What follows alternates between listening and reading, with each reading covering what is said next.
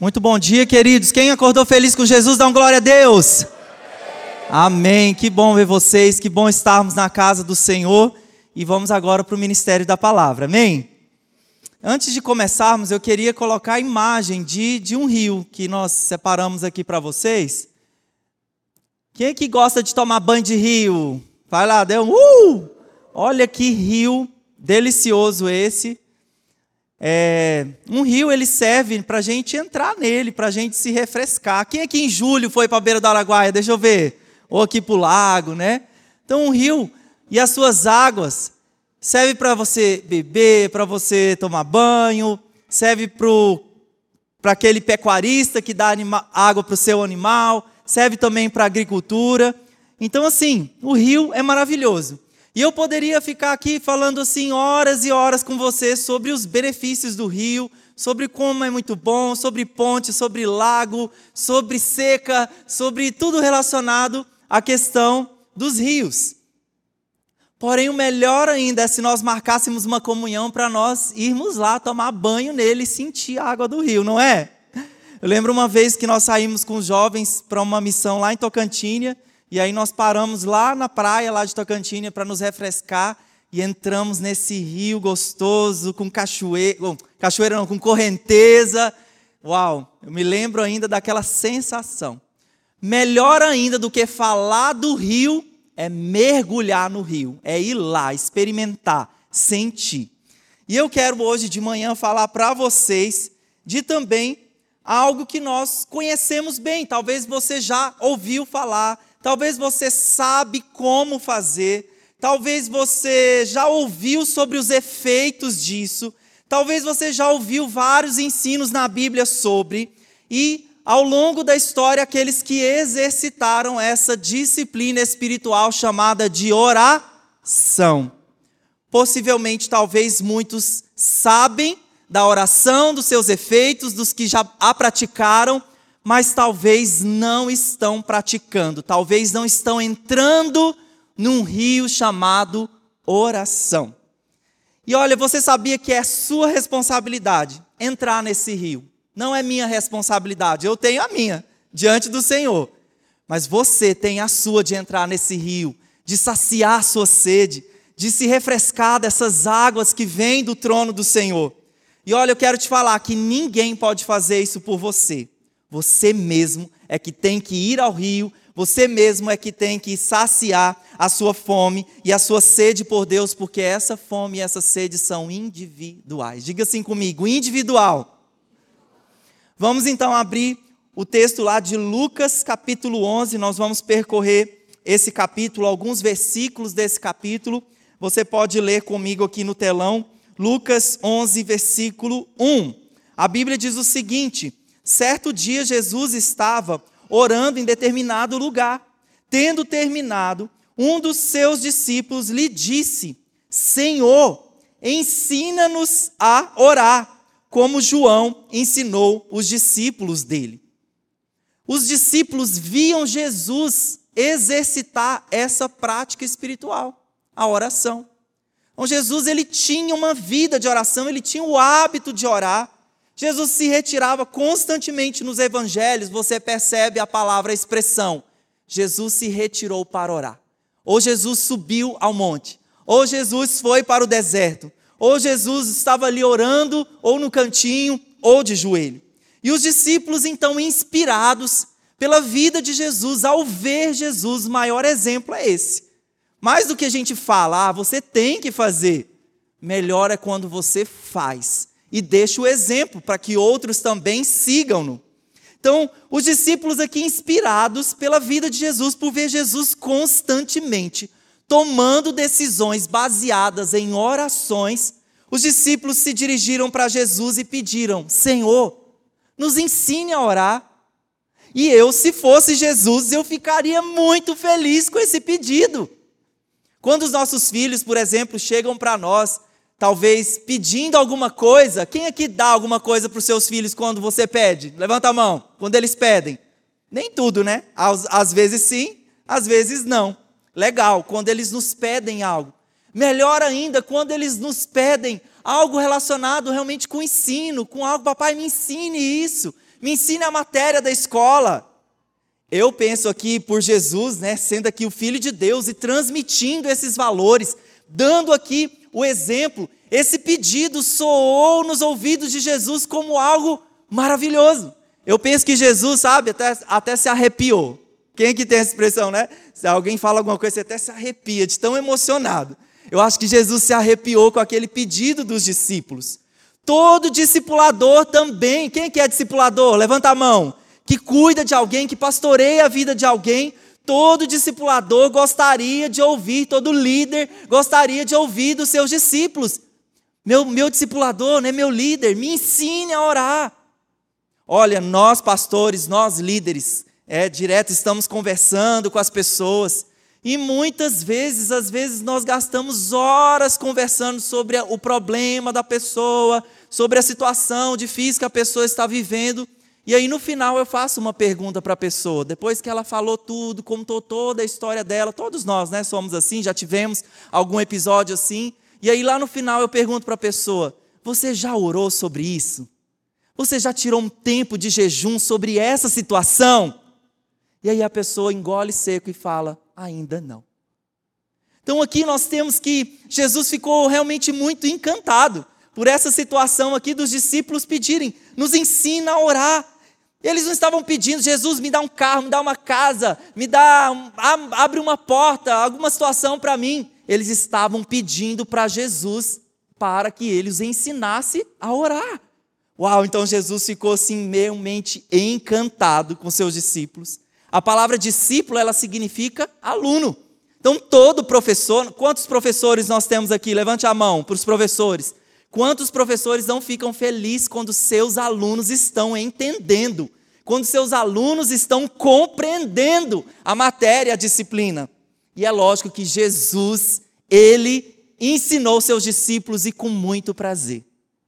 Então, olha só a quantidade de vezes que a palavra oração, oraram, orou, oraremos, orareis, orai-vos, aparece na Bíblia. Então, vamos acompanhar aqui, olha, o verbo orar ocorre 146 vezes na Bíblia. A palavra orações ocorre por 27 vezes. A forma verbal orando acontece 25 vezes.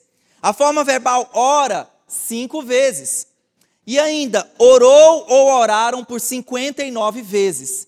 E lá no dicionário que nós chamamos de Strong, né, que foi um, um homem assim que, que tinha o sobrenome de Strong, lá no dicionário dele ele contabilizou essa repetição de todas essas variações da palavra, do verbo oração, por 370 vezes ao longo da Bíblia.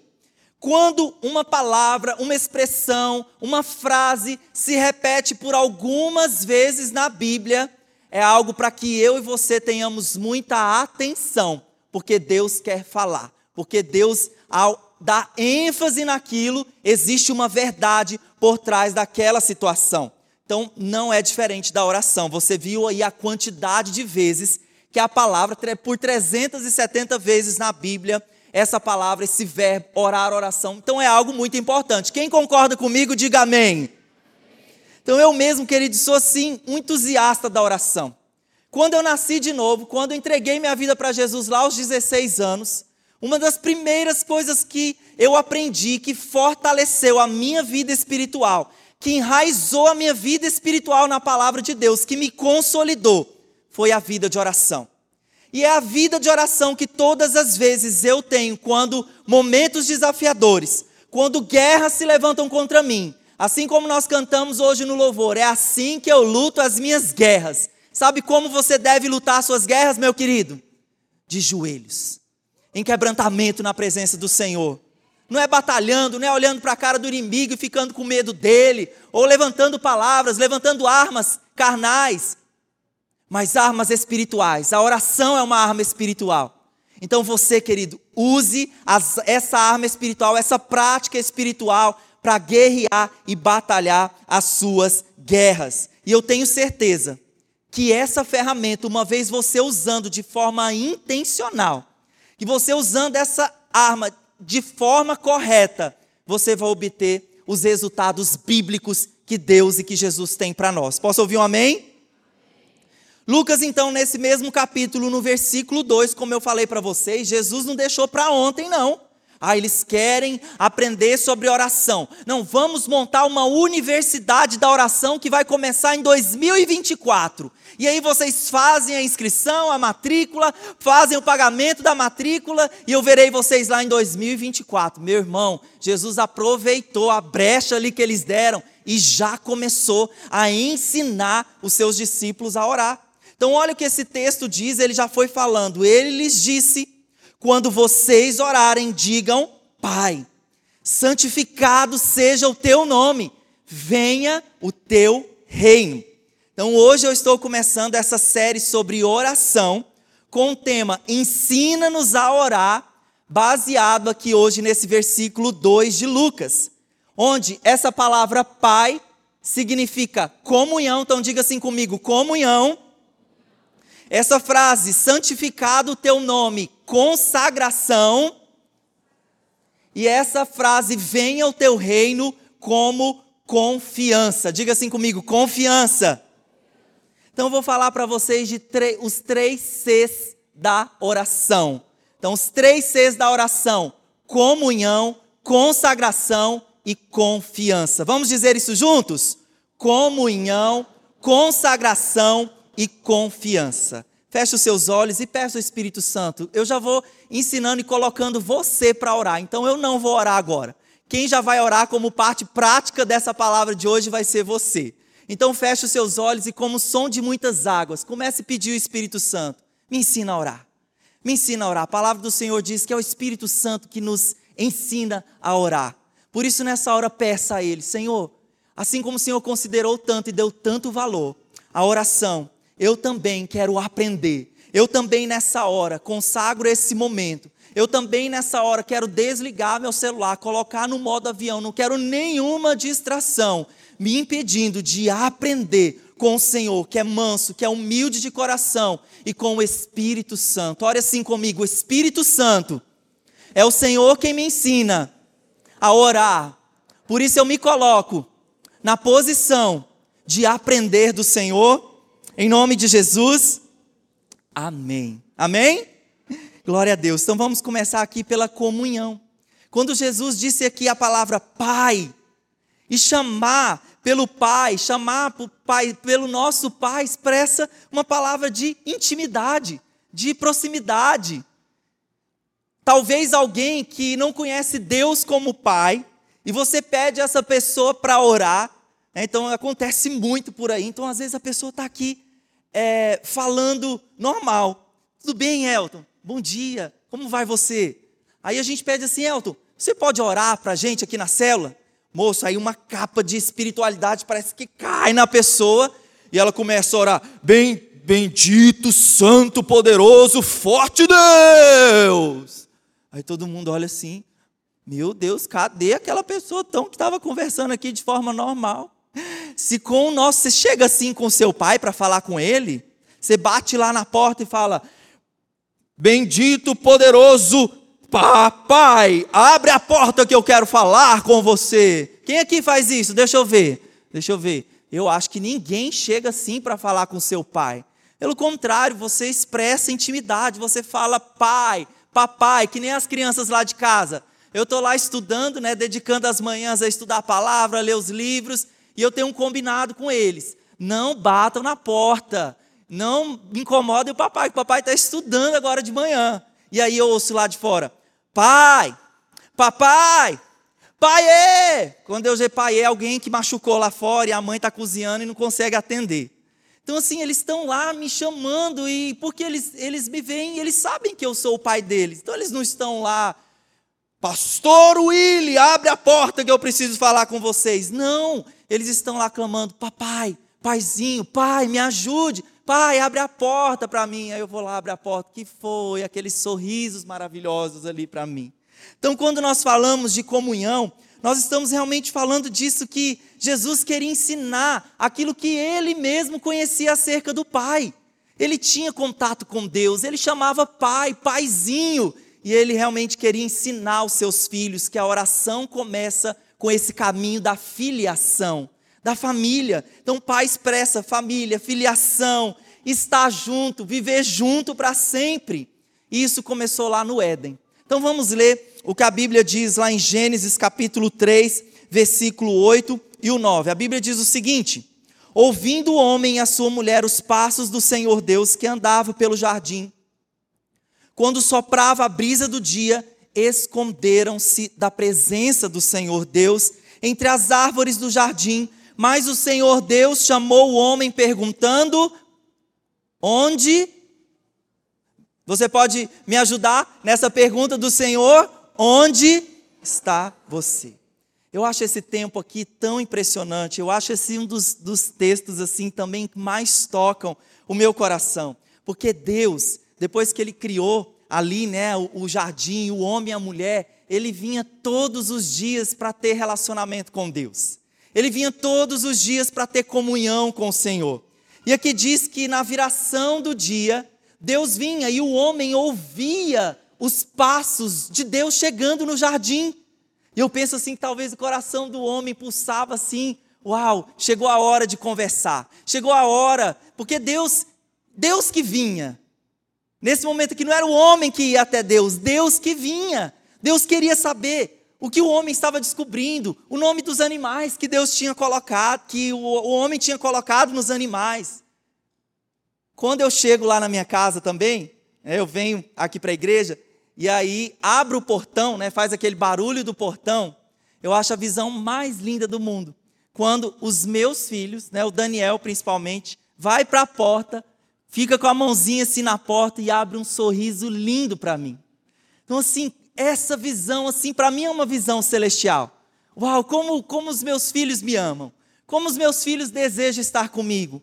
E o homem e Deus tinha esse relacionamento, tinha essa comunhão. O pai vinha para desfrutar do relacionamento com o homem.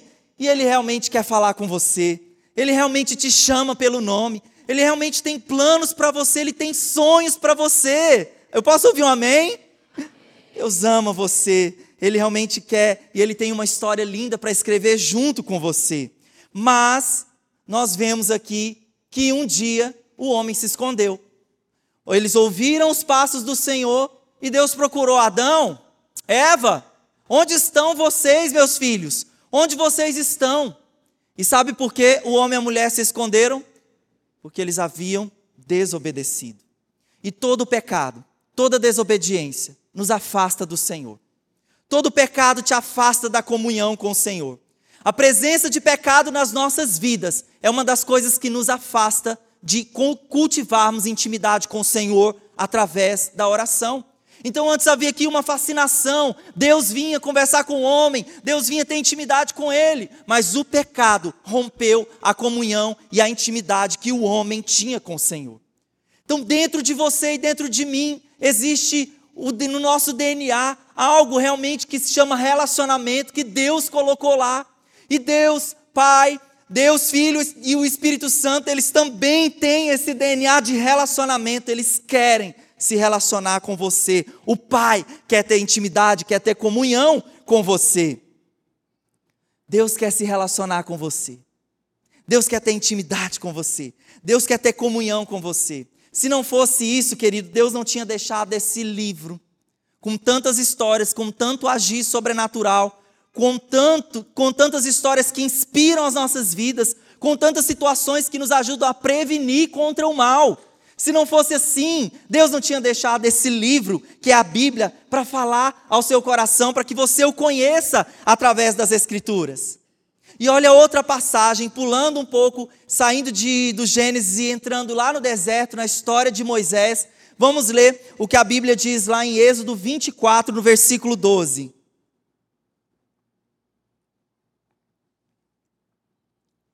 Disse o Senhor a Moisés: Suba um monte, venha até mim e fique aqui. Eu lhe darei as tábuas de pedra com a lei e os mandamentos que escrevi para a instrução do povo. Então, olha só essa primeira parte desse versículo: Deus chamando Moisés e dizendo: Suba um monte, meu filho, venha até mim, fique aqui. Todas as vezes também que eu passo por esse momento, eu vejo assim Deus expressando o seu anseio de conversar comigo e de conversar com você, de estar com você. Venha, suba. Josué, já pensou, Josué? Deus te chamando? Suba, venha até mim. Fique aqui, fique aqui comigo. Converse comigo. Vó Claudinha. Vó Claudinha é, é 0800, é, é ligação ali com Deus. Está ali sempre com o Senhor. Imagine, vó Claudinha, todos os dias nós ouvindo isso, suba ao monte, venha até mim, fique aqui. Então foi isso que Moisés ouviu. Eu não vejo Moisés resistindo, não, Deus, estou em pecado, não. Moisés se encorajou, Moisés foi. E Moisés ouviu prime um primeiro segredo na frente de todo mundo. Porque ali, nesse momento onde Moisés ficou lá desfrutando com Deus por mais de 40 dias, Deus entregou os mandamentos para Moisés. E é assim, querido. Quem quer ouvir aqui segredo? Quem gosta de ouvir segredo? Eu gosto de ouvir o segredo pela primeira vez. Quando alguém vem falar assim, pastor, e o pastor ouve muito segredo de todo mundo, né? Pastor, quero chamar para o senhor orar. Né? E, ah, rapaz, eu fico muito feliz de ouvir o segredo do povo, né? Mas eu não saio por aí contando, não, viu, irmão? Pode segurar. Pode, pode ter confiança. E a pessoa conta assim o segredo. E é muito bom ouvir um segredo de primeiro lugar. E Moisés ouviu do Senhor um segredo que realmente traria direção para o povo de Deus ao longo dos séculos, os seus mandamentos. Então, essa declaração, fique aqui, repita assim comigo: fique aqui. Deus está te chamando, vem para mim, vem para perto de mim, fique aqui. É uma declaração de um pai que ama o seu filho. E você pode estar falando assim, ok, pastor, eu quero isso, eu quero ter comunhão, porque você está aqui, você está na casa do Senhor, você veio. Glória a Deus por isso, você está aqui cultivando realmente esse braço tão poderoso que se chama congregar, porque você entende o quanto é importante esse momento. E você realmente quer estar lá, você quer ter comunhão com o Senhor. E Jesus, o Filho de Deus, também deu um segredo para nós. Mateus 6,6. Olha o que Jesus disse lá em Mateus 6,6.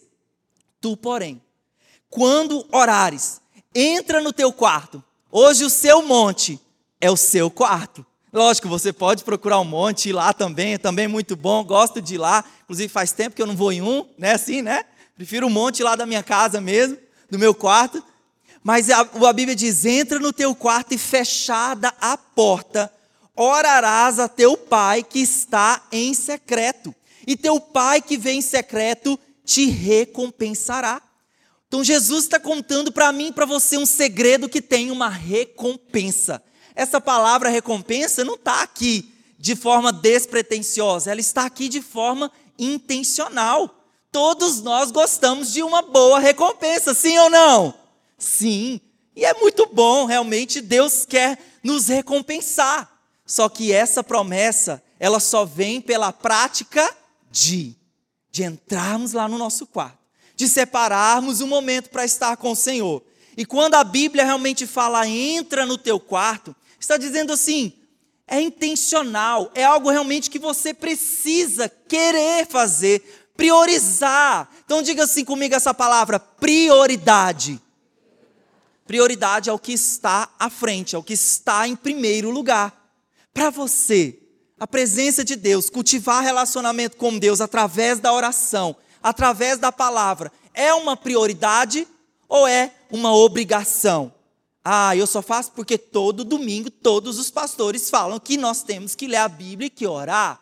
Pode começar como uma obrigação, mas tem que virar uma satisfação, tem que virar um privilégio, tem que virar um prazer para nós, tem que ser algo realmente que você faz com alegria no seu coração. Uau, chegou o momento de cultivar, de ouvir a voz de Deus, chegou o momento de, de conhecer o coração do Senhor, chegou o momento de receber direção para o dia de hoje, para aquilo que eu preciso para a minha jornada.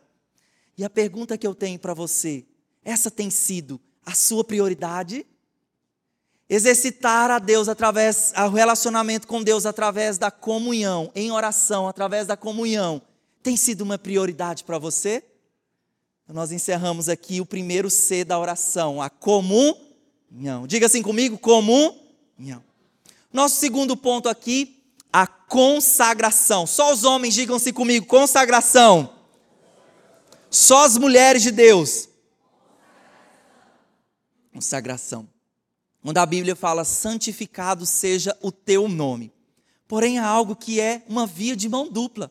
Tanto como nós devemos adorar o Senhor como, como Ele é santo, como também eu e você devemos ser santos. Olha o que diz lá em Mateus 26, do 40 ao 41. Então voltou aos seus discípulos e os encontrou dormindo. Já pensou? Os discípulos que Jesus tanto estava ensinando, e ele vendo, e os discípulos vendo Jesus na prática da oração constante, e Jesus encontra os seus discípulos dormindo. E olha que Jesus fala: Vocês não puderam jejuar comigo nem por uma hora. Perguntou ele a Pedro, porque aqui a situação era que Jesus subiu ao monte e falou: Vamos orar, conto com a oração de vocês, conto com a dedicação de vocês. E aí Jesus falou: Não, vou, vou dar um intervalo aqui, vou beber uma água. Né? E aí, quando Jesus vê os discípulos dormindo, e ele perguntou a Pedro, né, essa pergunta: Poxa, Pedro, meu amigão Pedro, vocês não puderam orar, vigiar comigo nem por uma hora? Vigiem e orem para que não caiam em tentação. O espírito está pronto, mas a carne é. Então é tão interessante essa ênfase que Jesus dá aqui para quem não ora cai em tentação. Ah, pastor, estou entendendo por que, que Satanás fica me tentando tanto e eu fico caindo no pecado. Porque a minha vida de oração, ela está sendo assim, bem escassa. Talvez é só em nome de Jesus, amém, na, na mesa. Abençoa essa refeição, abençoa essa boia, em nome de Jesus, amém. Jesus, tu é jóia, abençoa essa boia, em nome de Jesus, amém. Talvez seja um, segredo que eu estou aí te contando, uma revelação. Quem gosta de revelação? Talvez, olha aí a revelação Talvez o tempo de oração está muito reduzido a três segundos na mesa.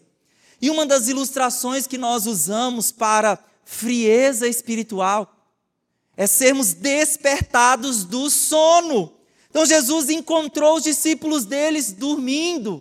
Eu me lembro lá no seminário uma vez, é, nós tínhamos que orar pela madrugada, os alunos, nós trabalhávamos o dia inteiro, aula, trabalho, e de madrugada tinha uma escala que ficava girando a cada semana.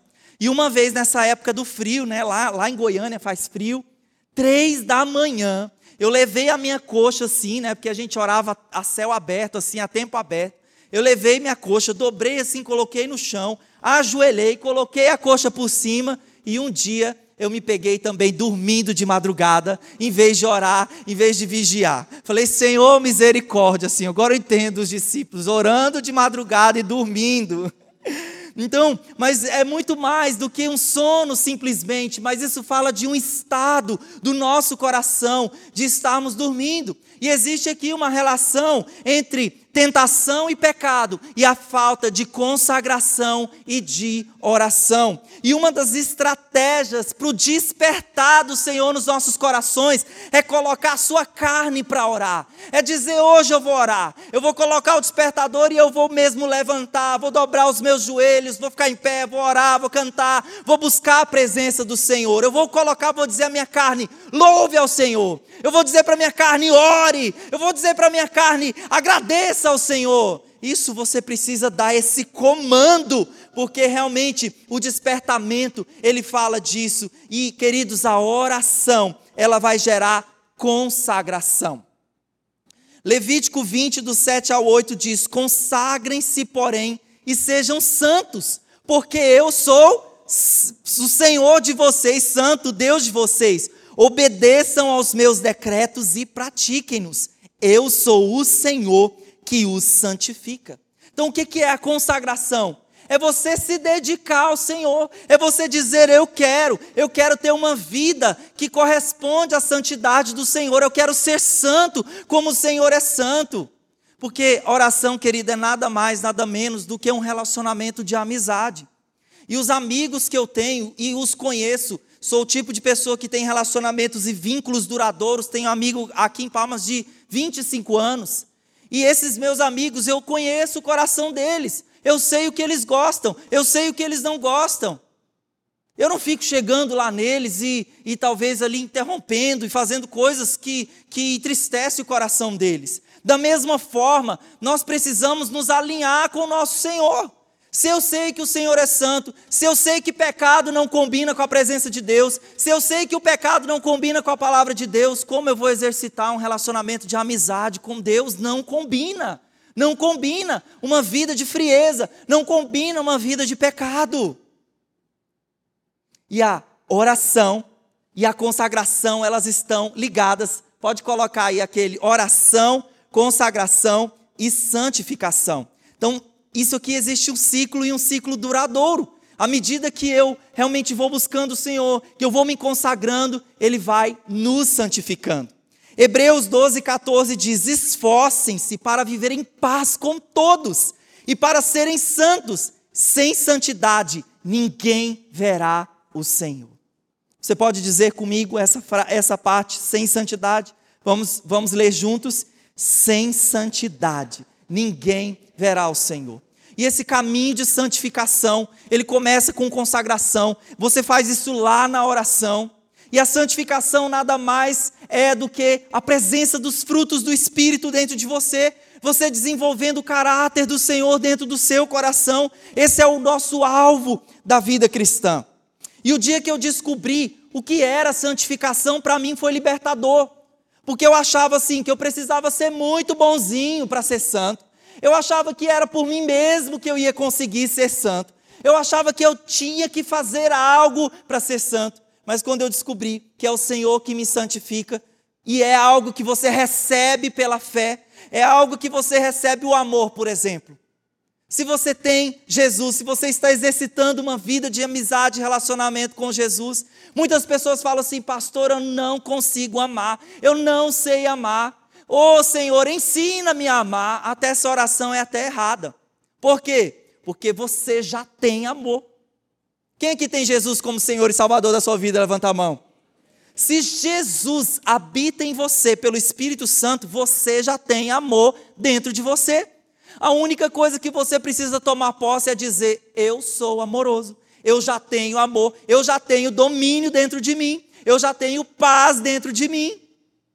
E essa santificação é o Senhor quem faz na sua vida. Então ele diz: Sejam santos, porque eu sou santo. Sem santidade, ninguém verá a minha face. E Jesus faz essa pergunta para os discípulos e eu quero fazer agora para você. Nem por uma hora vocês podem estar comigo? Nem por uma hora na sua agenda você pode ter um tempo de oração, de leitura da palavra? Nem por uma hora. Amém ou não amém? Diz que teve uma prova num seminário que o professor, ele falou assim para os alunos que estavam ali estudando a Bíblia: Olha, queridos, eu vou dar uma hora para vocês, 60 minutos para vocês dissertarem escreverem falarem sobre Deus e sobre o diabo. Então vocês vão ter 60 minutos aqui na folha para falar sobre Deus e sobre o diabo. E aí um dos seminaristas, ele, uau, falar sobre Deus? Ah, meu irmão. E ele começou a escrever que Deus é bom, que Deus é santo, que Deus é maravilhoso, e na batalha tal, e na guerra tal, e no dia tal, a maravilha, ah, o nome de Jesus, o sangue de Jesus, o poder do Senhor. E escrevendo lá empolgada, caneta, tchá, tchá, tchá, tchá, tchá, rápido. É o aluno que todo professor quer ter. E o professor falou o seguinte: um minuto para entregarem o trabalho, um minuto para entregarem a prova. E aí o aluno, ali extasiado com a presença de Deus, com o nome do Senhor, foi lá no rodapé e escreveu: Fiquei tão envolvido com Deus que não tive tempo para Satanás. Se é para Jesus, você dá esse abraço aí, dá essa, essa palma. Aquele aluno, apesar dele não ter cumprido o combinado, escrevendo sobre o cramunhão, mas ele tirou a melhor nota, ele foi o destaque daquela avaliação. Então, realmente, quando você ficar envolvido com a presença do Senhor, quando for um prazer para você, quando for uma alegria, um privilégio, fique aqui, suba até mim, esteja comigo querido, não vai sobrar tempo para ficar dando lugar para o diabo. Amém ou não amém? Então aqui, por que que Jesus, queria que você refletisse, por que que Jesus, ele teve tanto fruto? Né? O que é ter fruto? É ter testemunho. O que eu faço parece que está realmente acontecendo, está rendendo. Quem que sente que muitas vezes na vida cristã parece que nada está rendendo? Parece que eu não estou prosseguindo, parece que eu não estou caminhando. Porque aqui para Jesus, tantos frutos que Jesus teve através da sua mensagem, tantas pessoas que foram atraídas a Ele, por que, que Jesus colhia tantos resultados? Porque Jesus orava, porque Jesus tinha comunhão com Deus, porque Jesus se santificava, porque Jesus buscava a presença do Senhor. Então Jesus ele exercitava o princípio correto.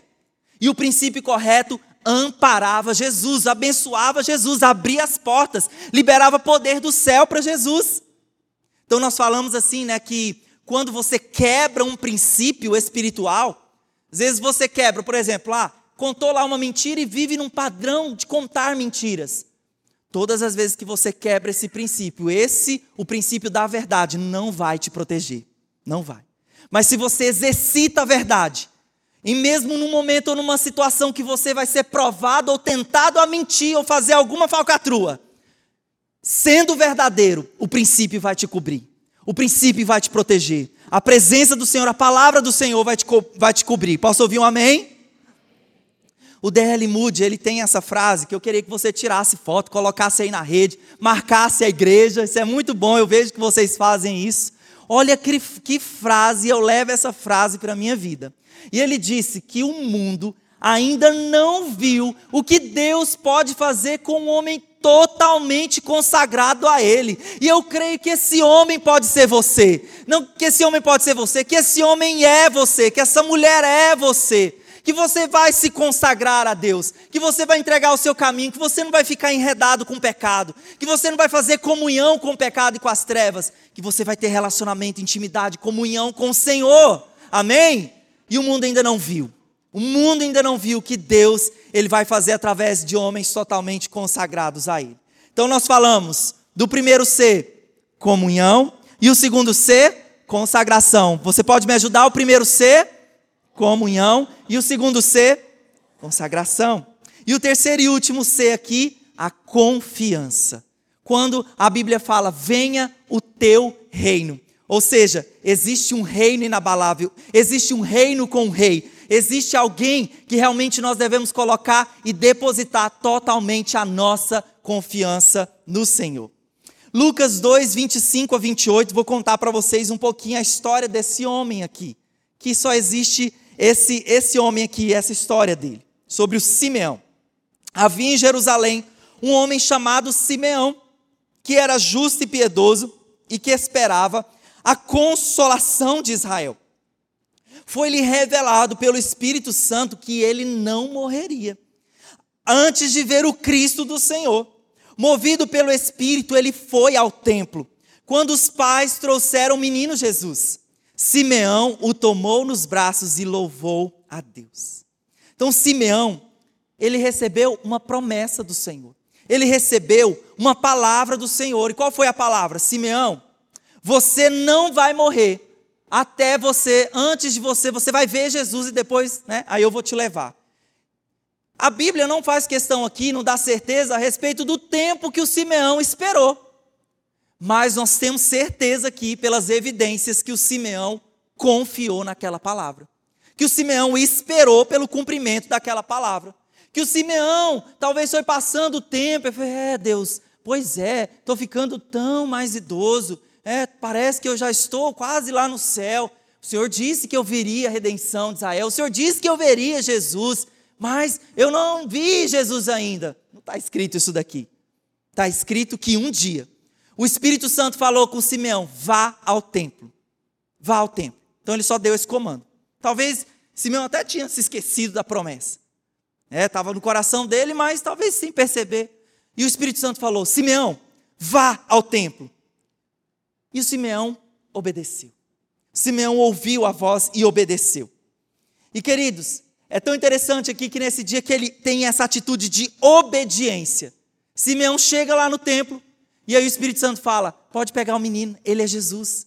Eu não te prometi? Eu não te prometi que eu cumpriria? Eu não te prometi que os seus olhos veriam Jesus? Que os seus olhos veriam o Salvador? E Simeão viu o Salvador. E diante dessa atitude aqui, diante desse comportamento, dessa palavra que Simeão recebeu, e logo quando o Espírito Santo falou para ele que era o tempo de ir, ele obedeceu. Nós temos, eu quero que você registre no seu coração duas coisas aqui. A primeira, querido, não se mova até que você tenha uma palavra. Não se mova. O Simeão, ele tinha uma palavra, não tinha? Ele tinha. Você vai ver Jesus. Mas o Simeão se moveu. Ele não ficou procurando, cadê Jesus? Cadê o Cristo? Eu não vejo se cumprir, não. Ele esperou até que o Espírito Santo falou no coração dele: vá. Então, se mova por uma palavra. E em segundo lugar, que está muito relacionado com esse primeiro, de não tomarmos decisões sem ouvir a voz de Deus. Porque realmente, Simão poderia estar procurando aqui de um lugar para o outro: cadê Jesus? Cadê Jesus? Mas o Simão realmente não fez isso, ele esperou pelo Senhor, ele esperou até ouvir a voz de Deus, porque a obediência do Simão estava firmada em uma palavra. Diga-se comigo, a obediência de Simão estava firmada em uma palavra. Então, quando nós falamos de confiança, nós estamos falando aqui de crer no Senhor, nós estamos falando de colocar a nossa fé naquilo que Deus tem falado conosco. E eu pergunto para você nessa manhã: quem aqui precisa de um milagre? Se você precisa de um milagre, levante a sua mão pela fé. Quem aqui precisa de uma porta aberta? Quem aqui precisa de uma causa talvez impossível aos seus olhos e você precisa disso? E eu quero dizer para você: Deus, Ele nos ensina a pedir de acordo com a sua palavra, e você precisa aprender a pedir de forma correta. Olha o que Jesus diz nesse capítulo de Lucas 11, sobre o pedir, sobre bater na porta, sobre encontrar. Por isso eu lhes digo: peçam e lhes será dado. Busquem e encontrarão. Batam e a porta lhes será aberta. Porque todo que pede, recebe. Todo que busca, encontra. E aquele que bate a porta, a porta lhe será aberta. Vamos ler junto esse versículo. Esse versículo, querida, tem que estar decorado no seu coração, para que qualquer situação que você precise do Senhor, é isso que você vai declarar. Vamos juntos? Por isso digo: peçam e lhes será dado, busquem e encontrarão, batam e a porta lhes será aberta, porque todo que pede, recebe, o que busca, encontra, e aquele que bate, a porta lhe será aberta. Eu vejo alguém aqui realmente pedindo com intensidade. Eu vejo alguém aqui mesmo que não se cansa de pedir. Alguém que, que está procurando. Quando você perde alguma coisa, você logo procura. Você não, ah, deixa para lá. Não, você procura quando é algo de valor e quando realmente essas situações que você precisa. Se você precisa de um milagre, se você precisa de uma porta aberta no, na sua vida, querido, não desista, bata, procure e, eu creio que você vai encontrar em nome de Jesus. Amém. E realmente os discípulos eles pediram, Senhor, nós queremos aprender a orar. Ensina-nos a orar. E Jesus aqui se coloca: orem assim, peçam ao Pai. Peçam ao Pai, orem pela santidade do Senhor, agradeçam, Senhor, consagrem-se a Ele, digam: venha, Senhor, o teu reino, venha as tuas palavras, venha, Senhor, as tuas promessas.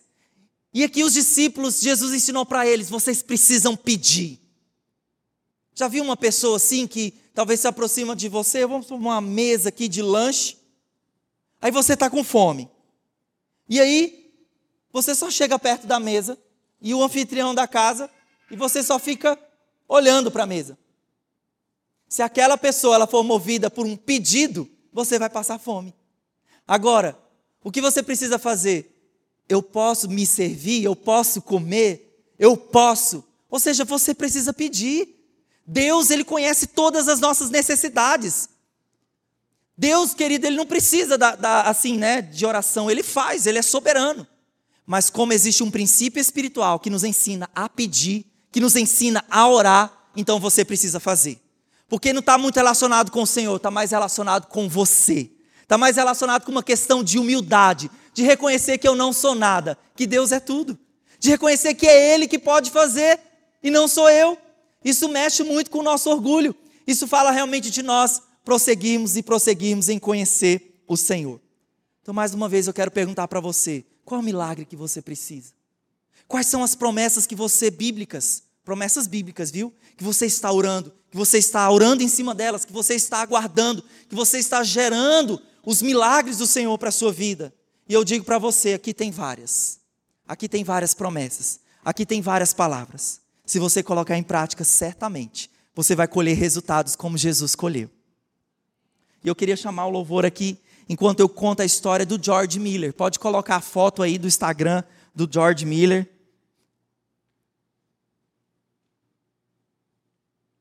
Olha a foto do Instagram do George Miller. Bonitinho o George Miller, né? Parece o seu Ixo aqui, né? Seu Ixo. Olha lá, ó, parece o senhor. Então, gente, o George Miller, eu li a história dele no livro Heróis da Fé. Inclusive, eu quero recomendar esse livro para você, Orlando Bauer. Heróis da Fé. O George Miller, ele viveu entre 1805 a 1898. Ele era um pastor e ele era um missionário e ele dedicou a vida dele a resgatar crianças, órfãs, lá na Inglaterra. Ele dedicou, por isso que eu olho assim a carinha boa dele, porque ele realmente era um pastor de crianças. E o George Miller dedicou a abrigar essas crianças, e a história de George Miller diz que ele fez isso sem recurso nenhum pessoal. Ele não tinha. Mas ele sentiu um chamado do Senhor. Ele sentiu Deus chamando ele para cuidar dessas crianças órfãs. Talvez ali, né, depois de, de situações de guerra, muitas crianças desamparadas. E ele realmente não tinha dinheiro para roupas, ele não tinha dinheiro para comida e ele não tinha dinheiro para dar uma boa educação para essas crianças. E a história diz que ele se juntou com a sua esposa e eles começaram abrigando 40 crianças. E ao longo dos anos, o George Miller abrigou 20 mil crianças. Pode colocar outra foto a foto do orfanato, que ainda, gente, 1800, faz as contas aí, mais ou menos, para 2000 e hoje, né? 2000 e agora. Quantos anos essa obra tem permanecido? Isso é uma foto mais atualizada desses orfanatos que o George Miller criou. E eu vou contar para vocês o que aconteceu um dia. Um dia ele estava recebendo na sua casa um doutor. E antes de dormirem, né, de, de o George Miller colocar aquele doutor Pearson para dormir, o George Miller, irmão, você pode orar comigo? Você pode, é, nós podemos juntos colocar os nossos joelhos em oração, sabe por quê? Porque hoje aqui no orfanato não tem mais comida, acabou. E aí, o, o George Miller, ele pensou assim, né?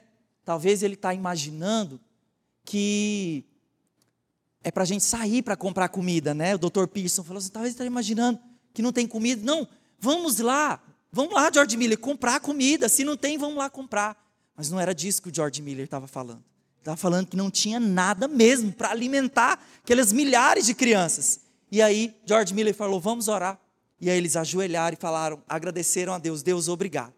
Porque a provisão que é o Senhor. E hoje não tem nada para as crianças comerem, não tem nada, não tem provisão. E nós esperamos do Senhor. Porque a tua palavra diz que Deus é quem supre todas as necessidades segundo as suas riquezas em glória. Por isso nós agradecemos e esperamos do Senhor pela provisão para esse alimento. E eles foram dormir. E a história não conta que o George Miller ficou lá ansioso à noite, sem dormir. Deus, quando o Senhor vai fazer cumprir a sua promessa? Afinal de contas, o Senhor me chamou para fazer isso? Não. O George Miller, ele dormiu tranquilamente. E de manhã, logo os funcionários vieram lhe contar que havia chegado uma doação e uma doação que não duraria apenas um dia, mas duraria um mês todo.